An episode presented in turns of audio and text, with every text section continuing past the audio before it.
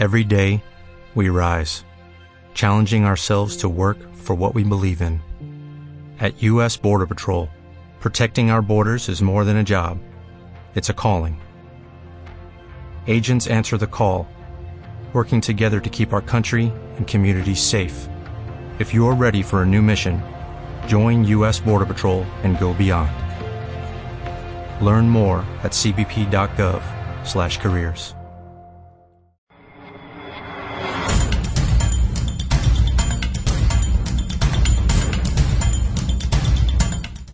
Hola, ¿qué tal? Soy Marife Montes y te hablo desde el Club Responsables de Calidad. Pues bien, para terminar el capítulo 8 del borrador de la norma ISO 9001, nos quedaba ver los dos últimos apartados con respecto al artículo anterior. En este artículo vamos a tratar lo que es el punto de diseño y desarrollo y el punto de implantación. Estuvimos viendo en el anterior artículo los cuatro primeros puntos y ahora nos enfocamos en los dos últimos. Pues bien, en el eh, punto 8.5 de diseño y desarrollo, en este punto pues lo que nos va a hablar prácticamente es igual que lo que nos encontramos en la norma ISO 9001 del año 2008 en todo su apartado 7.3. La diferencia que sí que podemos encontrar es que eh, ya no solo tenemos en cuenta las necesidades del producto, sino también las necesidades del cliente, es decir, van a ser eh, tanto cliente como partes interesadas, documentos de entrada o información de entrada para poder planificar y controlar el proceso de diseño y desarrollo.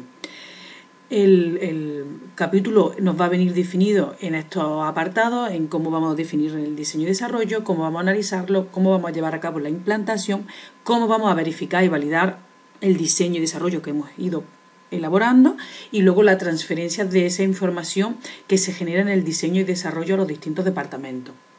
Pues bien, en el apartado de definir los elementos de entrada, pues tenemos que, eh, como elementos de entrada, van a ser pues bien requisitos eh, funcionales y de desempeño necesarios para ese producto, para ese servicio. Van a ser también datos eh, de requisitos legales y reglamentarios que sean aplicables. Vamos a tener en cuenta también como datos de entrada los riesgos y los peligros que estén relacionados con el producto o bien el servicio, si también tenemos diseños previos similares, si tenemos identificadas oportunidades de mejora con diseños anteriores o cualquier otra fuente externa que nos esté proporcionando información o cualquier otro requisito esencial para el diseño y desarrollo. Nosotros tenemos que recopilar toda esta información, definirla y establecerla como datos de entrada para nuestro diseño y desarrollo. Como ves, no hay cambios con respecto al punto 732 de la actual eh, versión o vigente de la ISO 9001 del año 2008. En el análisis del sistema de gestión lo que se está lo que se está refiriendo este apartado, lo que nos pide es que debemos de organizar todo un proceso de diseño y desarrollo, es decir, establecer una planificación y un control de todo el proceso y de los cambios que vamos a tener a lo largo de ese desarrollo. Esta planificación la debemos tener en cuenta teniendo en cuenta los factores de todas las personas que van a estar implicadas en el proceso y sus responsabilidades. Debemos también tener en cuenta las distintas fases en las que va a pasar el proceso de diseño y tenemos que tener en cuenta también los recursos tanto internos como externos que vamos a necesitar. ¿vale? Estos datos van a ser necesarios para poder planificar nuestro eh, diseño y desarrollo. Y luego ya finalmente debemos de establecer cómo vamos a revisar todos estos datos, cómo vamos a verificarlo y cómo vamos a validarlo. Aquí pues te aconsejo que leas un artículo que escribí hace tiempo de cómo aplicar diseño, donde se habla muy bien qué sería revisión, verificación y validación. No lo vamos a tratar en este artículo ya que eh, lo que estamos tratando son las diferencias entre las distintas versiones, la ISO 9001 del año 2008 y la futura para el año 2015. Pues bien, tras el proceso del desarrollo, del diseño y desarrollo debemos de comprobar que se ha realizado según lo que hemos planificado. Y para ello, la norma lo que nos pide, lo que nos propone, son una serie de apartados a tener en cuenta que debemos de revisar, como va a ser evaluar la capacidad, evaluar la capacidad de cumplir con todos los requisitos del producto, identificar cualquier producto y proponer todas las acciones necesarias para verificarlo y evaluar los cambios del diseño y desarrollo, incluyendo pues efectos que puedan eh, sobre cambios acontecidos y demás. Como veis, este apartado de diseño y desarrollo no difiere mucho de la actual versión. algunos matices, pero realmente no difiere con la versión que tenemos actualmente del año 2008. Viendo ya lo que es el punto eh, de implantación, lo que debemos hacer es que eh, en este apartado deberemos de establecer cómo vamos a implantar todo el proceso de diseño y desarrollo y cómo vamos a registrar todos los cambios que se han ido eh, aconteciendo a lo largo de este proceso. Los resultados del proceso de diseño deben de estar de una manera adecuada para que luego la verificación respecto a los datos de entrada pueda aprobarse antes de liberar el producto que hemos diseñado y desarrollado.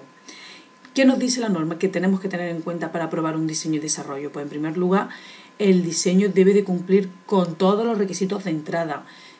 Debe eh, proporcionar toda la información apropiada para que podamos identificar y además controlar los recursos que sean necesarios para luego el desarrollo en serie ya de este producto, que contenga pues, los métodos y los criterios de aceptación del diseño tanto en su verificación como en su validación. Que se hayan identificado todas las medidas de control del riesgo. Y, por último, que se hayan especificado las características del producto para su uso correcto y, seguro de este producto o de este servicio. Igualmente lo mismo que nos encontramos en, el apartado 733 de resultados del diseño y desarrollo. También nos va a describir, eh, en este apartado lo que nos viene nuevo es que va a describir una serie de factores a tener en cuenta para revisar el diseño. Y en el siguiente eh, apartado que nos encontramos en el borrador sobre verificación y validación, es exactamente igual que lo que nos podemos encontrar en la versión actual, por lo cual no la vamos a, considerar. Yéndonos ya al último, que sí que es nuevo, que es transferencia de operaciones, aquí lo que debemos de asegurarnos es que el diseño es adecuado y se puede incorporar a nuestros procesos antes de su aprobación. Por eso se llama transferencia. Tenemos que transferir lo que es el diseño ya a fábrica o a la reproducción repetitiva de, este, de nuestro producto o de nuestro servicio y asegurarnos de que nuestros recursos son capaces para poderlo eh, desarrollar. Pues bien, el último punto que es ejecución o implantación, según la, traducción que hagamos del borrador que actualmente se encuentra en inglés. En este apartado no nos vamos a encontrar grandes cambios, sí que pues, se ha estructurado de una manera muy distinta, eh, la verdad es que de otra manera ordenado los requisitos, pero realmente no hay grandes cambios. Yo te propongo eh, una tabla donde aparecen en función de la norma de versión 2008 y 2015 los puntos que tienen cambios y los que no tienen cambios. Realmente, eh, como te digo, no hay grandes cambios. Sí que aparece un punto nuevo, que es el apartado 864, 68, perdón, 868, que son las actividades posteriores a la venta. Este apartado nos va a determinar los requisitos necesarios para establecer e implementar los procesos relacionados con la postventa o por la postentrega de productos o servicios en función de su naturaleza y de la vida útil prevista de ese producto. Es decir, que, por ejemplo, qué acciones vamos a tener después de la venta, como pueden ser garantías del producto, caducidades, servicios de mantenimiento, de reciclaje, etcétera. ¿Vale? Este sí que es un apartado nuevo que aparece en la norma. Pues bien, ya hemos tratado todo el punto 8 del borrador de la ISO 9001 para el 2015. Nos veremos en el siguiente artículo donde trataremos la evaluación del desempeño del sistema de gestión de calidad. Si tienes alguna duda, puedes dejarme tu comentario y ayudarme a difundir el artículo si te ha resultado interesante. Muchas gracias. Nos vemos.